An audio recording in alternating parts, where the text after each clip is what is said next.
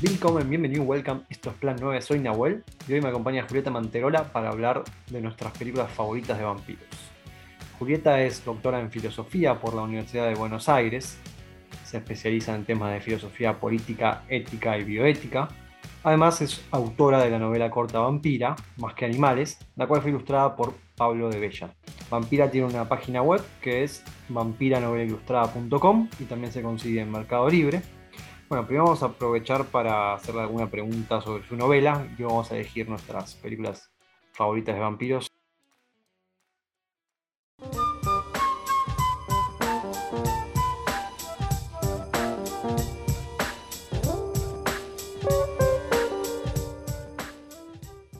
Hola Julieta, ¿cómo estás?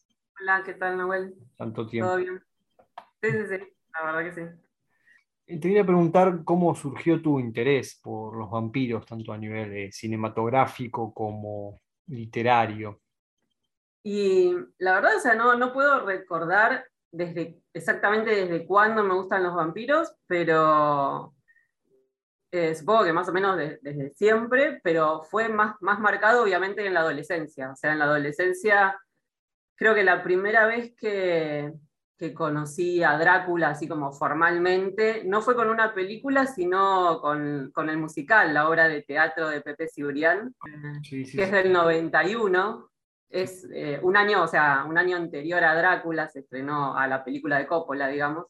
Ah, mira. La película de Coppola es del 92, esta obra musical se, se estrenó en el 91 y yo ahí como que me volví loca por ir a ver esa obra. Yo tenía 15 años, creo. Eh, y vi, me, me encantó y después de ver esa obra de Cibrián me compré el libro y cuando estaba leyendo el libro ahí se estrena la película de Coppola. Claro, claro. Eh, cuando, se- cuando yo vi Drácula de Coppola estaba más o menos por la mitad del libro. Y nada, y ahí me, me encantó, o sea, no sé, creo que me gustan desde siempre, pero en la adolescencia fue cuando más vi películas, cuando me enganché más a, a leer. En realidad no leí, o sea, libros no leí tanto de vampiros, más que nada vi películas. Pero bueno, creo que arranca desde ahí, eh, o sea, desde, desde la adolescencia, no, no recuerdo antes, pero, pero arrancó así, más o Ah, menos. Sí, a mí, a mí también, si mal no recuerdo, en la adolescencia.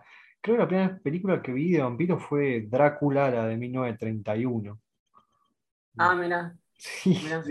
Empecé como con Universal, vi Drácula, Frankenstein, qué sé yo.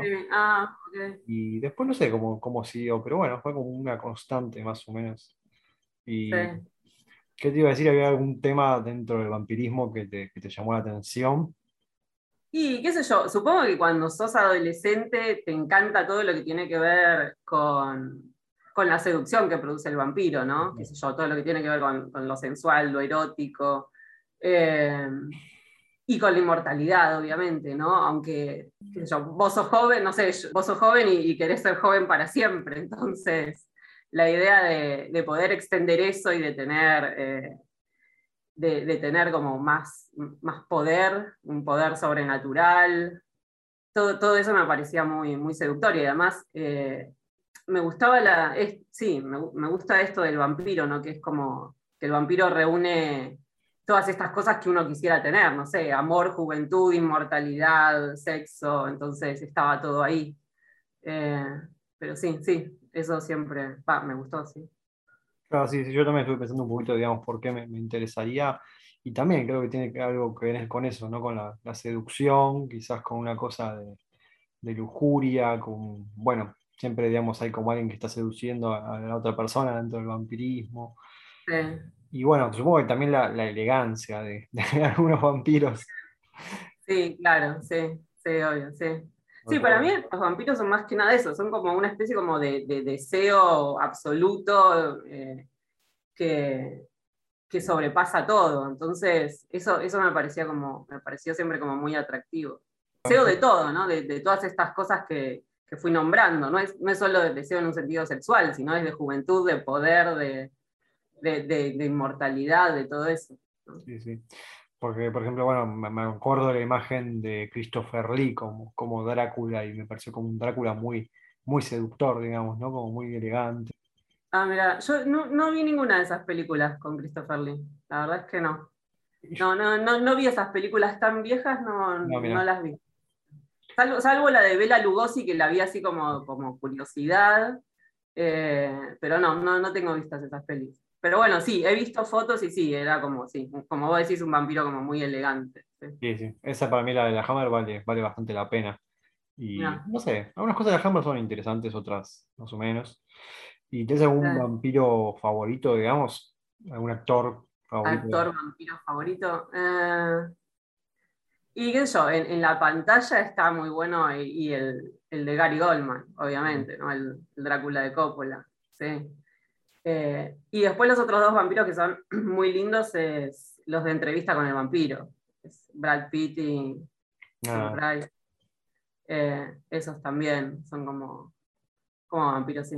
Que son, que me parecen eh, Lestat sobre todo, ¿no? Como muy, muy seductor. Y yo tengo como un gusto un poco más clásico en ese sentido. Me gusta Bela Lugosi, la verdad. Porque, o sea, no solamente ha hecho Drácula, por supuesto. O sea, era el actor original de la obra de Broadway. Entonces ahí le dan el papel de Drácula. Pero después ha tenido algunas otras pequeñas eh, películas de vampiros, como una que ya, ya voy a mencionar. Y bueno, también es un actor que ha hecho mucho género, ¿no? Eh, cosas como White Zombie, ah, incluso, bueno, cosas muy malas, ¿no? Con, con Ed Wood y todo. Entonces es como, no sé, un actor con una, una elegancia muy particular y también con un acento porque era, era húngaro, digamos. Entonces, tiene una cosita de un poquito más de autenticidad, quizás. Le, daba como un plus al personaje. Sí, sí, sí. Y de hecho, bueno, creo que decidió. En realidad se dice que fue la familia. O sea, el mito está como que él decidió ser enterrado con su capa de vampiro, pero parece que fue una cosa de la, de la familia. Eh, eh, una de las cosas que me quedó de vampira es que digamos, te tomas el tiempo para describir detalladamente la transformación. Y bueno, yo lo interpreté como una especie de cierto asalto con violencia al cuerpo de una mujer. Y bueno, quería preguntarte si fue tu objetivo, digamos, desromantizar el proceso de conversión. Claro, sí. Sí, sí, no, yo, sí, es verdad, no, no, quería que fuera así como romántico. en otra reseña también me dijeron eso, que la transformación tiene los tintes de una violación. sí. Em, y sí, porque yo lo, que, yo lo que me preguntaba, digamos, en ese momento era, bueno, ¿cómo, sería ese momento de la conversión, no? Y, yo quería como planteármelo, pero no, no imaginándome que venía Brad Pitt a, convertirte, sino que viene un vampiro, un vampiro que es realmente horrible, que es más parecido al vampiro de, de, de Kinski, por ejemplo, ¿no? Un vampiro horrible, desagradable, violento, eh, que no le importa nada. Entonces, bueno, ¿cómo sobrevivís a eso? ¿Cómo sobrevivís como, como persona transformada a ese momento, digamos? Eh, porque lo otro sería como más fácil, bueno, digamos, sobrevivir a una conversión más amigable o más eh, linda, no sería tan complicado, pero lo complicado es sobrevivir a un, a un proceso de transformación que sea horrible. Mm. Entonces, sí, quise, quise como plantearlo así. Sí. Es que también en general siento como que se cuenta la historia siempre desde la perspectiva del vampiro, entonces siempre lo vemos como bonito o interesante, porque nunca está contado de forma tan profunda desde la perspectiva de la víctima. Mm, claro, sí, sí, puede ser, sí. Sí, esta es una víctima que, bueno, se termina convirtiendo también en, otra vampira. Sí, va por ahí, bueno, y, el resto es, bueno, es, es la voz de ella contando cómo, siguió su vida. Y bueno, de hecho era una cuestión que estaba como insinuando más o menos, pero vos crees, digamos, que varía la forma de escribir e interpretar el vampirismo de acuerdo al género de, los autores? Ah, el género, decís, mujer, varón. Sí, creo, o sea, no, sé cuántas vampiras mujeres hay escritas por mujeres. Mm. Eh, o, incluso dirigidas, porque yo me estaba fijando también, o sea, ¿cuántas vampiras en el cine hay? Y no son muchas. Eh, y en general las vampiras mujeres que aparecen me parece que están ligadas a, justamente a directoras, ¿no? a mujeres que son directoras, como la, bueno, una que voy a, una película que voy a nombrar. Eh, pero sí, yo creo que me, parece que sí, que, que, los varones tienden a escribir sobre vampiros. Bueno, igual Anne Rice escribió sobre vampiros varones. Eh, pero sí, me parece que me parece que más que nada ahora está como la posibilidad de que las mujeres empiezan a escribir sobre vampiras mujeres y qué pasa con una vampira mujer. Eh, me parece que, está la oportunidad para hacerlo y que, está bueno plantear una, vampira, es una vampira femenina, a ver qué pasa. Claro, sí, bueno, está Stephanie Meyer también, pero bueno, no, no escribe sobre vampiras tampoco.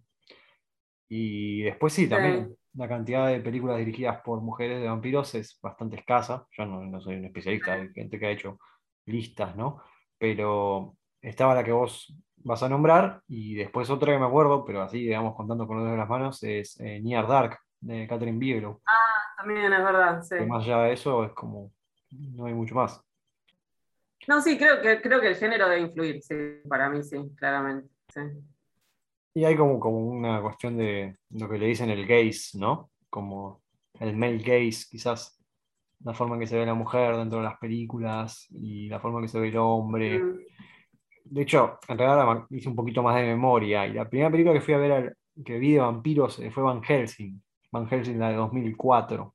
Y ahí es como que ah, también... Ah, mira, yo no la... No, no creo que valga la pena.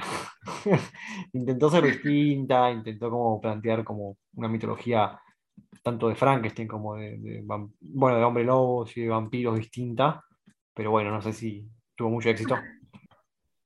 Ahí tiene, ¿cómo se llama? Como una perspectiva también de, la mujer como prácticamente como objeto sexual, objeto de, reproducción, porque son como las amantes de Drácula y Drácula quiere tener, quiere tener como una ¿cómo se diría? Offspring quizás, ¿no? Como una... ¿Qué es la de Hugh Jackman? ¿Esa es Van Helsing? Exactamente. Hugh Jackman, Kate Beckinsale. Bueno, ahora supongo que podemos empezar con nuestras películas. Dale, dale.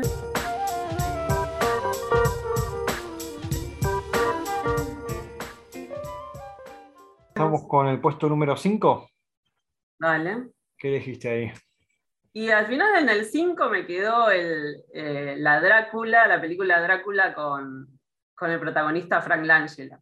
Ahí puse ah que es, una película que nadie, casi nadie debe conocer. Eh, es muy como clase B la película, a pesar de que estaba, de que el, que hace de Van Helsing es eh, Laurence Olivier. Ah. Ya grande, o sea, ahí en ese momento está, está grande. Pero a mí me encanta esa película, me encanta porque la vi, la vi de chica, la vi en alguno de esos sábados de superacción o algo así. Eh, y, me, encanta, la actuación de, digamos, cómo, cómo Langela hizo el personaje, porque eh, aún, siendo un, aún siendo una película muy anterior al Drácula de Coppola, el personaje de Frank Langella es súper romántico y súper sensual y súper erótico, y eso me encantó, o sea, fue el primer vampiro que yo vi que realmente era eh, muy, muy romántico, muy, muy erótico, y enseguida me fascinó, me encantó. Así que yo, yo tengo como un, cariño especial por esa, por esa película. Además fue una de las primeras que vi y me, encanta, me gusta mucho, o sea, la, actuación de, del Ángela, el Drácula del Ángela.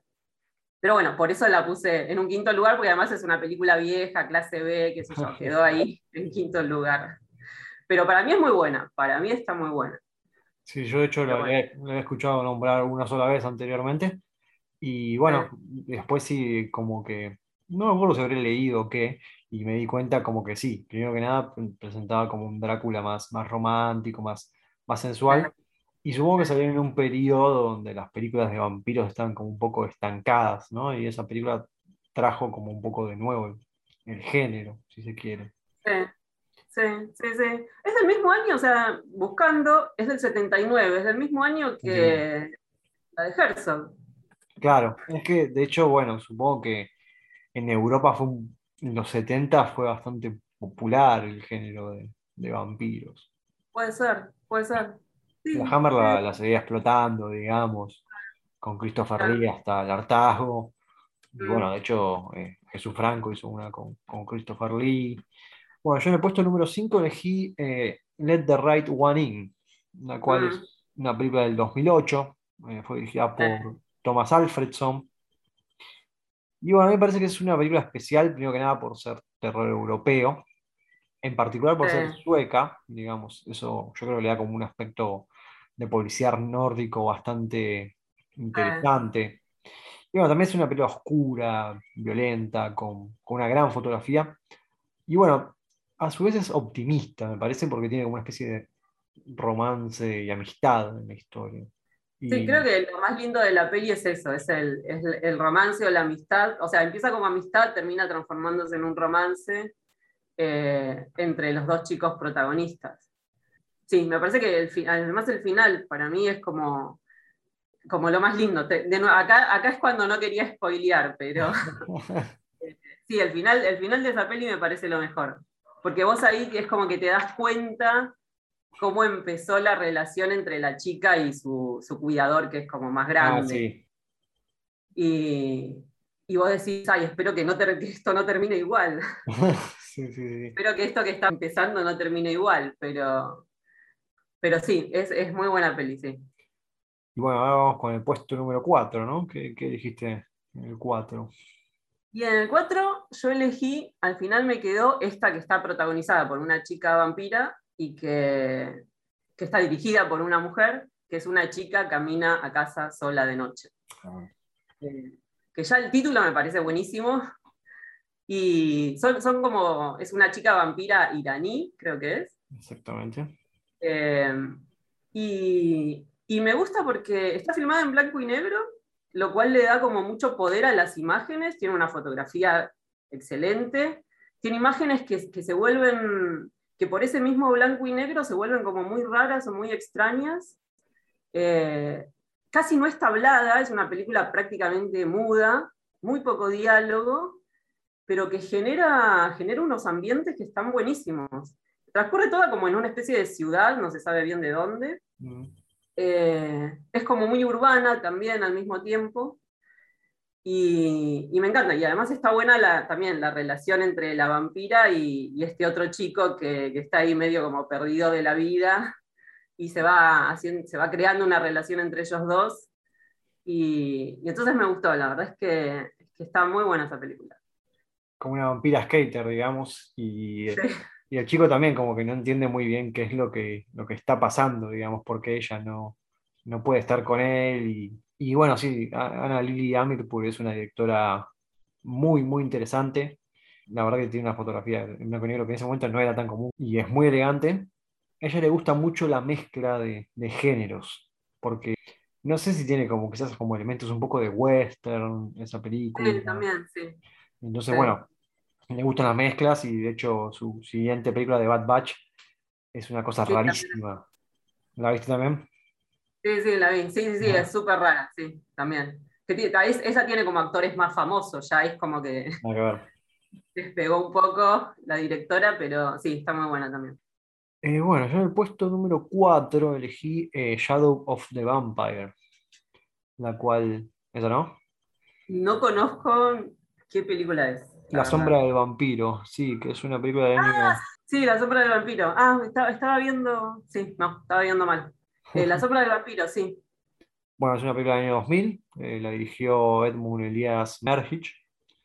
Y bueno, yo creo que es bastante diferente, ¿no? No solo por la historia de cómo fue producida, sino también, digamos, porque presenta una metaficción de lo que fue el rodaje de, de Nosferatu de Bourneau. Y bueno, tenemos como un actor con un comportamiento extraño, muy extraño. También, digamos, me parece que presenta una forma de acercarnos a un universo quizás lejano, como puede ser el rodaje de, de la obra maestra esta del director alemán, pero también, digamos, como un acercamiento al cine mudo, quizás para personas que no hayan visto nada. Y bueno, tiene, tiene un gran elenco también, ¿no? Está John Malkovich como Sí. no, está William Dafoe como Max Schreck, y bueno, está también Udo Kier, en un papel secundario. Sí, yo, yo vi La sombra del vampiro, la vi en el cine cuando se estrenó, y sí, está muy buena. Está. esto que vos decís de la, de la metaficción está. O sea, como le- que le encontraron esa vuelta para filmar, filmar una película de vampiros que, que estuvo muy bien. sí. Es una película bastante enigmática también, ¿no? Eh, Nosferatu original. Se creó como un mito por la Sí. figura de Max Schreck, porque bueno, eh, había hecho muchas cosas en su momento, pero se perdió la mayoría. Entonces no sé cuántas películas quedan de él. No saberse nada. Sería un vampiro, no sería un vampiro. Claro, sí, es como que ahí queda hueco para, para, imaginar cualquier cosa, sí. Eh, ¿Qué puesto sería ahora? El 3. Eh, ah, bueno, en el 3 puse entrevista con el vampiro. Es como, medio como que va quedando como clásico, me parece, ¿no? Es como una, peli, una película medio ineludible. Eh, por, los, por el cast, por los actores que están involucrados, y porque además es la, la versión película de un libro que también es súper famoso sobre, sobre vampiros, ¿no? Entonces, eso, me, parece que es como ineludible. Eh, la película está buena, yo la volví a ver, la vi cuando se estrenó, la volví a ver el año pasado, y, me parece que como película de vampiros o como representación de, los vampiros, eh, me parece que está bien, que, son, son, dos como vampiros un poco estereotipados, no sé si estereotipados, pero bueno, está como el vampiro desbocado que es Lestat, y el vampiro que tiene más escrúpulos morales, que es eh, Luis. Pero la combinación entre los dos me parece que está muy bien, o sea, está bien llevada. Y yo no leí el libro, o sea que no, no, sé qué tan fiel es la película con respecto al libro, pero la película me gusta, me gusta mucho. Por eso la puse en el 3. Tengo que confesar que de hecho no, no la vi esa, así que ah, debería verla. Ay, ¿cómo no la vas a ver? Y supongo que nunca la, nunca la enganché en el cable ni nada, pero obviamente algún fotograma de haber visto, ¿no? Pero... El año pasado estaba en Netflix, yo la vi en Netflix. O sea, ah, no, Sé, si todavía, no sé si todavía estará, pero podés aprovechar. Probablemente la hayan sacado, pero, pero sí, se, puede encontrar, se puede encontrar. Bueno, yo en el puesto número 3 elegí The Lost Boys, la cual es una película de 1987, dirigida por Joel Schumacher. Ah, esa también, ¿no? ¿La, viste? Sí, la vi, pero hace mil años. Ah, mira. Cuando cuando era medio chica. No, no, recuerdo demasiado, pero sí, sé que también es una película, es medio como clásico de, de Sí, sí, sí. Eh, tiene un tono bastante distinto, ¿no? Eh, en ese sentido. Yo creo que es una película con personalidad. Eh, ese tono es un riesgo, por así decirlo. Y otro riesgo fue la, la, elección del elenco. Y bueno, después me gustó bastante la fotografía. Creo que tiene como algunos planos aéreos muy interesantes. En ese momento, obviamente, no había drones, ¿no? Ahora es muy, muy fácil hacer un plano aéreo, están en todas las películas. Tiene como un, soundtrack muy ochentero, muy ochentoso, y que con el vestuario y los peinados creo que ponen, nos ponen en sintonía con los 80, unos 80 que ya estaban terminando. Y bueno, también me parece acertada la, la elección de las locaciones, porque está, creo, en California, pero no, no mm. está en Los Ángeles. Así que nada, supongo que sí, si, la puedes ver de nuevo, creo que te la recomiendo porque es como sorprendentemente buena. Sí, mira, sí, no, recordaba lo de las tomas aéreas, por ejemplo, eso no, recordaba.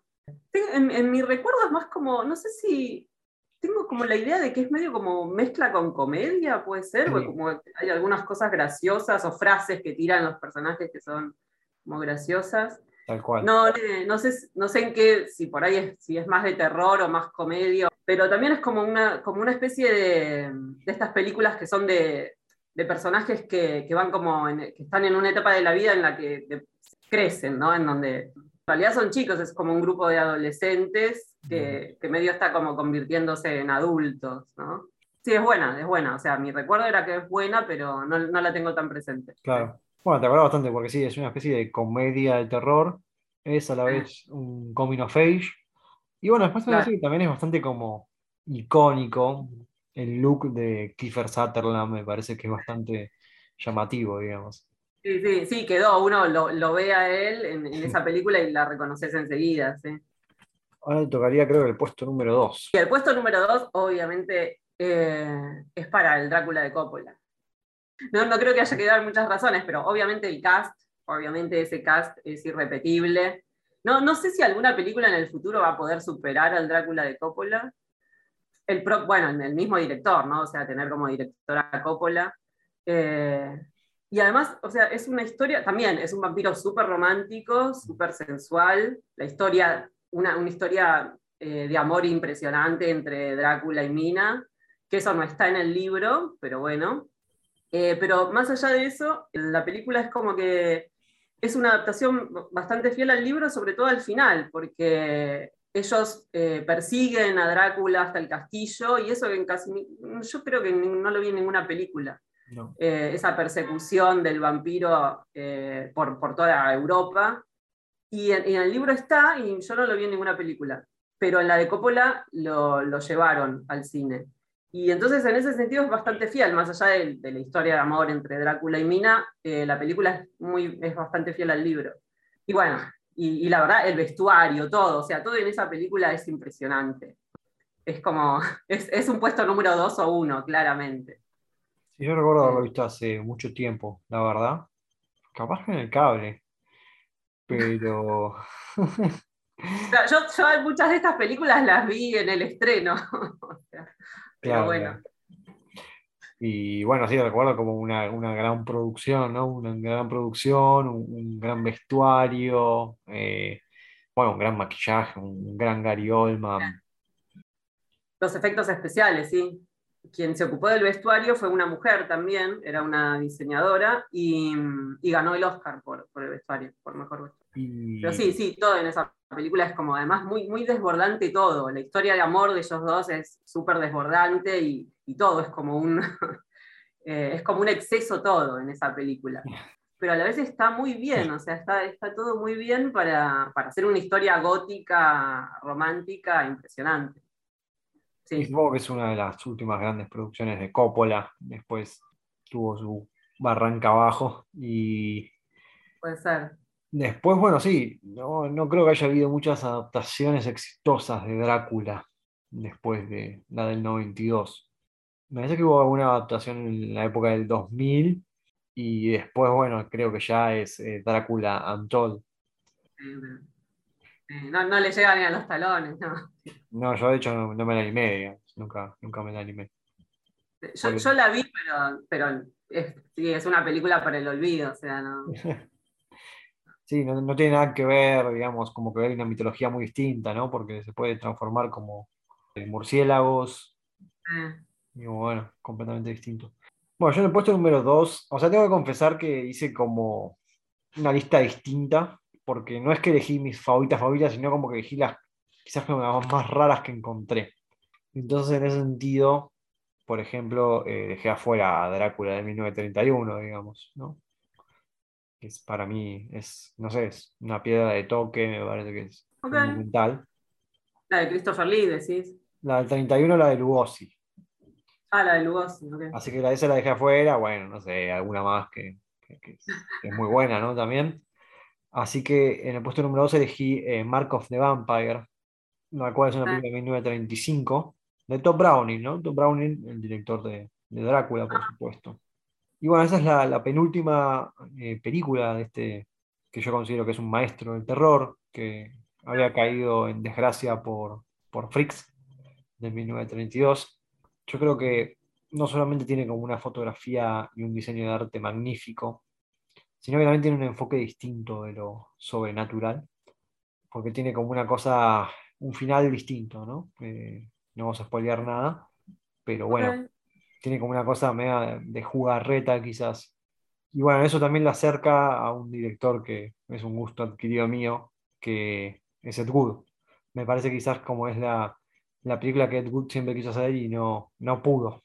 No sé si la has visto o no, pero parece que está. No, no, no, ni, idea, no la conocía. Está buena, está, está bastante interesante. Bueno, y Lugosi, ¿no? Por supuesto. Un gran Lugosi, repitiendo quizás un papel. Después, ah. no sé qué habrá sido de su destino inmediatamente posterior, pero bueno, después ya lo tomó como en en otra forma de hacer a Drácula en las películas estas de Abbott y Costello, ¿no? No, no sé si valen tanto la pena, pero... No, no sabía que había hecho eso. Eso fue una de las cosas positivas de los 40 de, ver a Lugosi, porque bueno, después ya en los 50 estuvo en su, peor época, eh, mm. adicto a la, heroína, creo. Y bueno, ahí se, se toca con Ed Wood, ¿no? Se encuentra con, este director de super clase B, que es Ed Wood, y hace casi sus últimos papeles. De hecho, bueno, el plan 9 sería, que de hecho se llama así el podcast, es la última película de Lugosi, donde aparece solamente, no sé, cinco minutos. Bueno, deberíamos ir puesto número uno, pero primero vamos con las menciones especiales, así que generamos como más intriga. Yo las menciones especiales las dejé como para películas como por fuera de las conocidas. Una es para mí que, que, no puede faltar, que es What We Do in the Shadows, eh, que es una comedia, es una comedia, es una película de vampiros, es un grupo de cuatro vampiros, o los que más están en pantalla son tres en realidad, pero me encanta, me encanta esa película. Eh, bueno, es de un director que después fue muy conocido, o sea, se hizo muy conocido, Taika Waititi. Exacto. Y además son, son él y, el, otro, el otro actor protagónico, escriben la película, la dirigen, la actúan, hacen todo. Y me encanta por la vuelta, la, vuelta de tuerca que, le encontraron al género, ¿no? Es un falso documental, está firmada como falso documental. Después la película tuvo una serie eh, que está, digamos, es más o menos el mismo planteo, pero con otros actores. Es una película rara de vampiros es una comedia y me gusta porque está filmada como el día a día del vampiro, ¿no? Es, digamos, más allá de, todas estas cosas que decimos del vampiro como, bueno, un, ser eh, erótico, lujurioso, sensual, que vos lo imaginás, o, en un baño de sangre o en, una orgía. No, acá son vampiros que están en su casa y, bueno, y se pelean por, pelean por quién tiene que lavar los platos y pasan la aspiradora y viajan en colectivo y todas esas cosas graciosas que pasan en el encuentro entre un ser inmortal y, bueno, y, la época contemporánea, digamos, ¿no? Eh, y entonces por eso me parece que está, que está buenísima. Son todos vampiros como súper queribles, que enseguida los ves y, y empatizás enseguida, o sea. Y, por eso me gusta, me, me, encanta. O sea, es muy buena película. Y yo la vi hace bastante, y bueno, me acuerdo de la escena donde está preparando todo uno de los vampiros para morder a una chica, pero empieza a poner todas las cosas en el piso como para que no se, no se chorree y es como muy, muy gracioso. Y bueno, la serie, ¿qué te, qué te pareció ya que hablamos de serie? La serie también, la serie es muy buena también. Eh, tiene, bueno, lo que, lo que hacen en la serie, que vos decías esto del género, es eh, incorporar a una chica, o sea, incorporar a una chica vampira, no son cuatro hombres, eh, está muy bien la incorporación de una chica vampira porque además la chica después convierte a su vez a otra chica que la hace como una, vampira muy nueva y jovencita. Tiene algo como de, esto, ¿no? De meter un poco esta cuestión de, la mujer, como actualizar un poco eso, ¿no? Eh, y también es muy buena, hay un montón de situaciones graciosas. Uno podría pensar que, bueno, ¿cuántos chistes se pueden hacer más o menos con lo mismo, ¿no? Eh, pero la verdad es que la serie funciona, funciona bien, a mí me hizo reír mucho, o sea, y son muy buenas las dos temporadas, hay dos temporadas de 10 capítulos, creo. Eh, para mí vale la pena verla. Bueno, de hecho fue una especie de caballito de Troya esa pregunta, porque me acordé que hay una serie que también me gustó de vampiros y que quizás sea, esto es bajo mi perspectiva, ¿no? Una adaptación exitosa de, Drácula.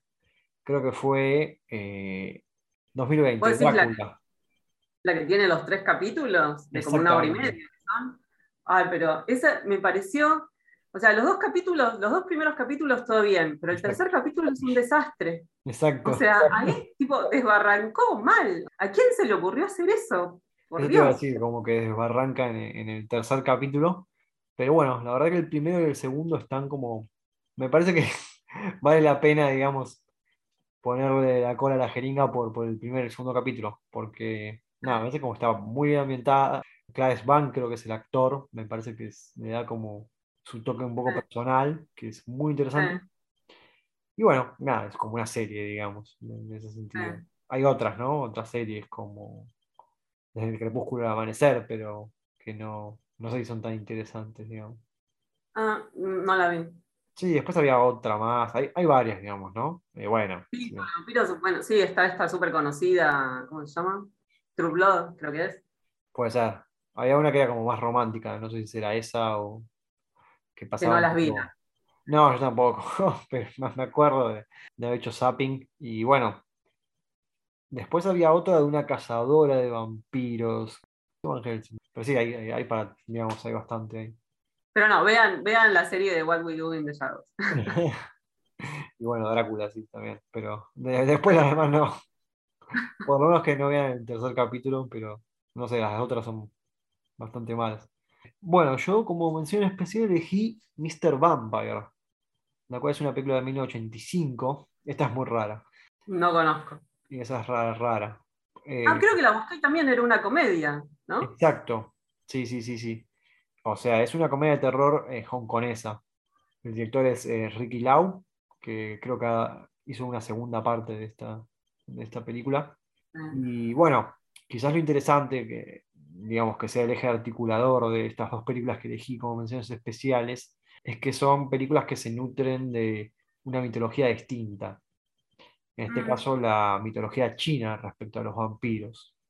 Entonces, claro, los vampiros son como una especie de muertos vivos, son como revividos bueno, otro detalle de la película es que tiene escenas de artes marciales. Bueno, una película hongkonesa, son como los expertos en el género, digamos. Y bueno, es bastante extraño para los estándares nuestros de, cine. Yo creo que funciona en ese sentido, ¿no? Porque es una comedia y es una comedia que es medianamente hilarante. No sé, es como algo que puede incursionar a alguien que, que interese ya como un poco demasiado el género, ¿no? Y bueno, vos que ¿Qué dijiste en la segunda mención especial? Y la otra mención es para una peli argentina, que a mí me gusta mucho, que se llama El día trajo la oscuridad, eh, que es del 2013.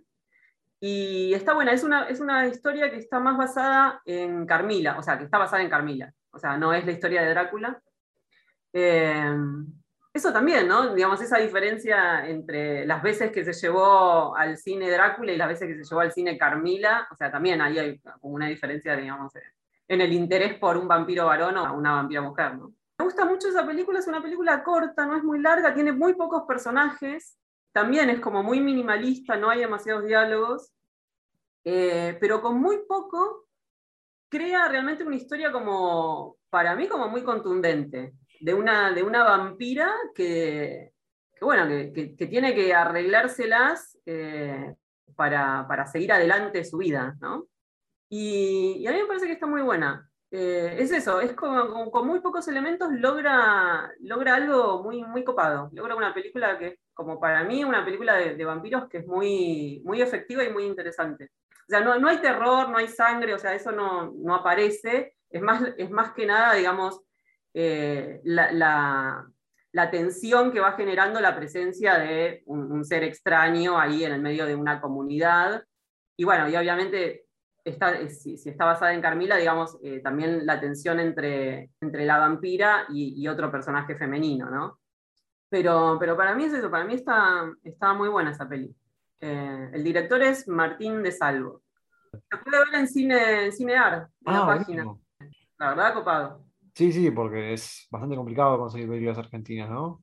Si no están en Cinear, es como, bueno, como que van a morir a no sé dónde, digamos. Sí, sí, sí, tal cual, tal cual. Y bueno, ese, es un gran aporte porque yo me puse a pensar un poquito, digo, ¿habrá alguna película argentina de vampiros? ¿Cómo será la cuestión de género? Porque bueno, ah. el, género en Argentina es un poco más, más difícil, digamos, ¿no? Mm. Yo, si he visto películas de terror argentina, también las cuento con, los dedos de la mano. Recuerdo Aterrados, quizás, que creo que está en Netflix. Eh, Muere Monstruo Muere, que es una película increíble.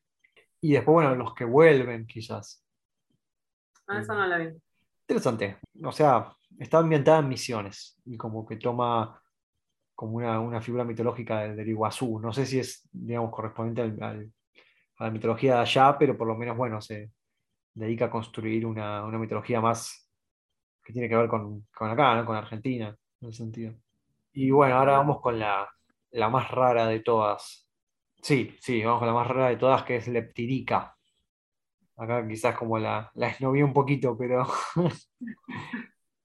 eh, Leptirica es una película de 1973, eh, una película para televisión, dirigida por Georgi Kadievich. Es considerada la primera película de terror serbia.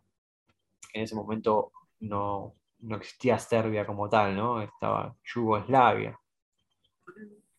Y bueno, me parece que es bastante especial por tener un código bastante diferente al que no estoy acostumbrados el cine de, de países incluso cercanos a Yugoslavia, como fue el cine de la Unión Soviética. Me parece que es distinta en ese sentido, no tiene el mismo código. Y bueno, se nutre de la mitología eslávica y tiene una forma distinta de concebir el vampirismo. Y bueno, también tiene algunas imágenes bastante extrañas y bastante perturbadoras. Eh, me parece que hay una vampira mujer, de hecho. Pero bueno, no, no, creo que sea muy en clave feminista esa película porque tiene que ver con, con el matrimonio, digamos, ¿no? Ah, mira. Surge como, como este, este vampiro después de, de, un matrimonio, una cosa muy, muy rara. Y bueno, vamos con el puesto número uno. Y para mí el puesto número uno es para el Nosferatu de Herzog, que para mí es una gran, gran película. O sea, de nuevo, tiene, tiene un cast que es muy bueno. Eh, bueno, Kinski, Alhani, eh, y el que hace de Harker es un actor que también es muy conocido, o fue muy conocido, que es Bruno Gans. Ah, sí. Eh, que es el que hizo de Hitler. Exacto. Y, bueno, está dirigida por Herzog, enorme director. Eh, pero la película también es una película. Eh, yo la vi también, la vi, de, la vi de chica en un televisor chiquitito, blanco y negro, y me fascinó, o sea, quedé como atrapada por la película. A pesar de que el vampiro es, es horrendo, digamos, no, tiene nada de atractivo ese vampiro, pero, pero Kinski le da, como, le da como una impronta especial, o sea, aun cuando es un vampiro horrible, yo no lo podía dejar de ver, era como, era como muy, muy atractivo en pantalla. Eh, y además toda la actuación de Alhani también, ¿no? Porque ella también está como muy, eh, en parte aterrada por ese vampiro, pero en parte también como un poco subyugada. Y, tiene muy pocos personajes la película, tiene, tiene muy poco diálogo, pero crea como un ambiente, un clima, una... Eh, yo, yo, la vi como casi como hipnotizada por, por las imágenes. me parece visualmente, me parece como súper potente también.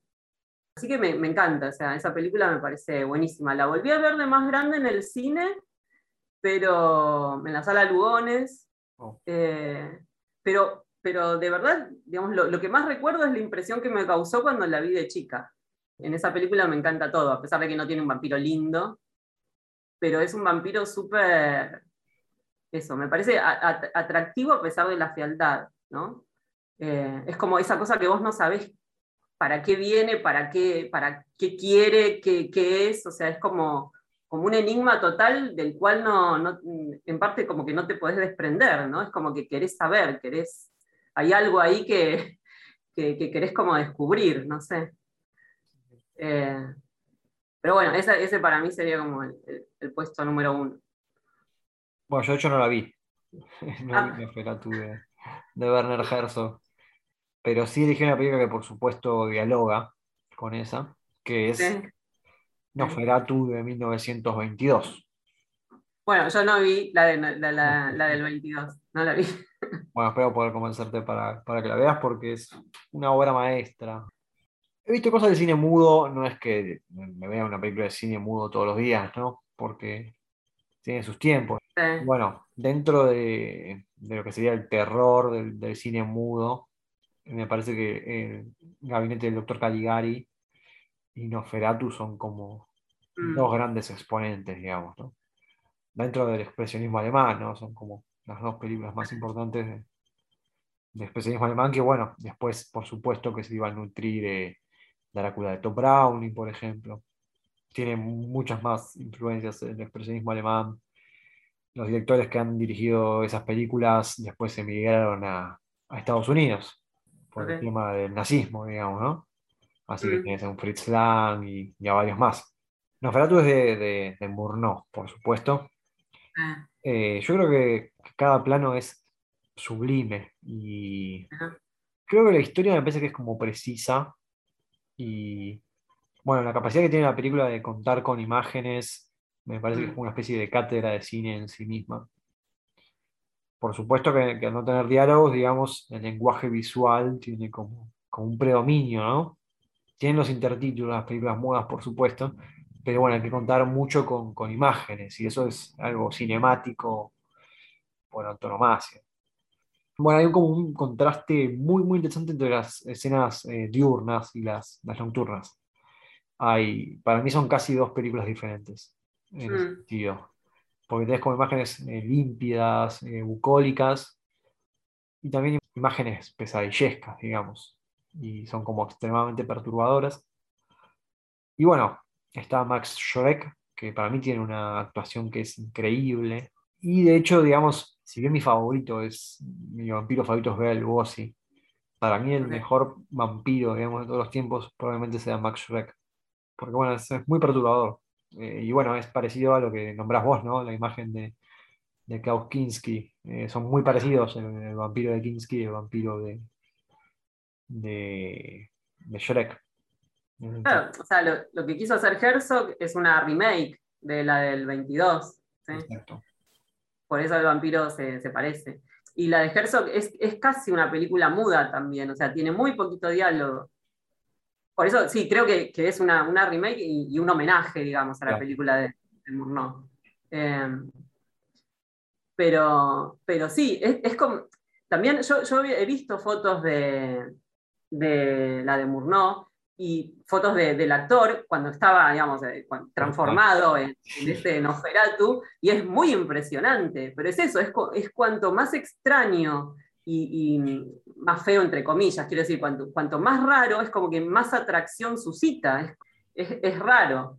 Eh, eso, eso que produce es raro, pero, pero sí, pero, pero es así, son, son vampiros que, resultan muy atractivos también. ¿sí? Romántico, digamos, en el sentido de supongo que la estética misma del vampiro es muy expresionista, ¿no? Porque es una persona como muy alta, muy erguida, con unas manos así. Sí, las manos en, la película de Herzog, las manos del, chabón son como unas uñas súper largas, los, dientes, puntiagudos, y además, eh, al menos en la de Herzog, eh, Noferatu respira de una forma también como súper extraña, como medio como que le cuesta respirar, hace unos sonidos raros. Es como todo muy raro en ese personaje. Pero aún así, claro, es, la atracción de lo desconocido, de, ese misterio que uno no sabe qué es, y si te va a matar, si te va a dar, eh, si, te va a dar la inmortalidad o vas a terminar como una víctima. O sea, es como, es muy, es muy bueno, sí. Bueno, de hecho tiene los dos eh, colmillos juntos, ¿no? Sí, claro, adelante. Y bueno, la escena final es, magnífica, ¿no? No la vas a olvidar nunca. La, ¿Vos decís la del, la, del 22? Sí, sí, sí, sí. Ah, mira, no, sé si, no sé si lo podemos decir, claro, pero yo, yo también en la de Herzog, una de las cosas que más recuerdo es la escena final. La escena final para mí es increíble. Ahora, no sé si los dos terminaron la película del mismo modo. Seguramente, seguramente. Pero sí, la, escena final de, de, Herzog para mí es una de las mejores. Bueno. Pero bueno, oh. habrá que verlas. Sí, sí, sí. Bueno, creo que con eso estamos, me parece. Dale, dale. Muchas gracias por, estar y te, ¿querés que te busquen alguna red social en particular para por Vampira? No, si entran a la página, ahí están mis redes sociales, o sea, cualquier información está por ahí, incluso hay una, una de las pestañas, me pueden escribir, también hay como una especie como para mandar mensajes si quieren. No, no, gracias por, por haberme invitado a hablar de vampiros.